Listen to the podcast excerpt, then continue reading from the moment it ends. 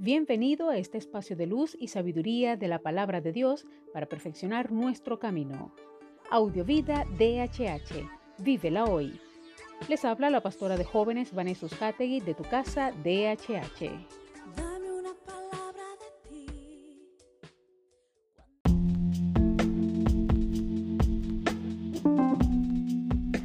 El mensaje de hoy se titula Recuerda. Salmo 105, 5 dice, Recuerda las maravillas que hizo, sus prodigios, las sentencias de su boca. Todo el Salmo 105 es una invitación para que Israel recuerde la intervención del Señor en su historia.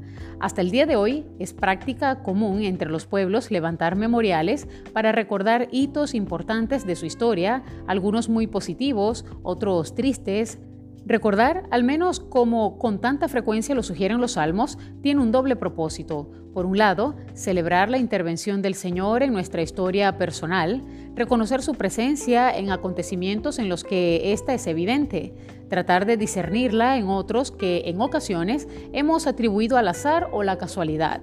Darle gracias por ello, no porque Él lo necesite, nuestra gratitud nada le añade al Señor, sino porque es necesario para nuestro corazón, ya que le aporta contentamiento y conciencia de Dios en nuestra experiencia. Por otro lado, porque como también indican los salmos, nos puede servir de ayudar para ver qué ha pasado con nuestro seguimiento de Jesús, en qué momento, qué circunstancias, qué personas nos ha llevado a una realidad en la que el Maestro y nosotros mismos estamos distanciados, lo hemos perdido de vista, nos hemos desorientado y estamos siguiendo otro camino y otros maestros. No abogo por la nostalgia, no abogo por los perdidos buenos tiempos, no abogo por volver al pasado, abogo por recordar para celebrar o rectificar, pero siempre para seguir adelante, para que día a día Cristo sea más formado en cada uno de nosotros. Reflexionemos en esto y oremos. Señor, hoy recordamos las maravillas, las proezas y cuánto nos has dado y de cuánto nos rescataste.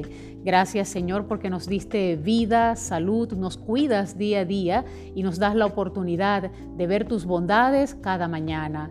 Gracias Señor porque todo lo que tenemos, lo que somos y lo que hemos alcanzado ha sido gracias a ti. Amén.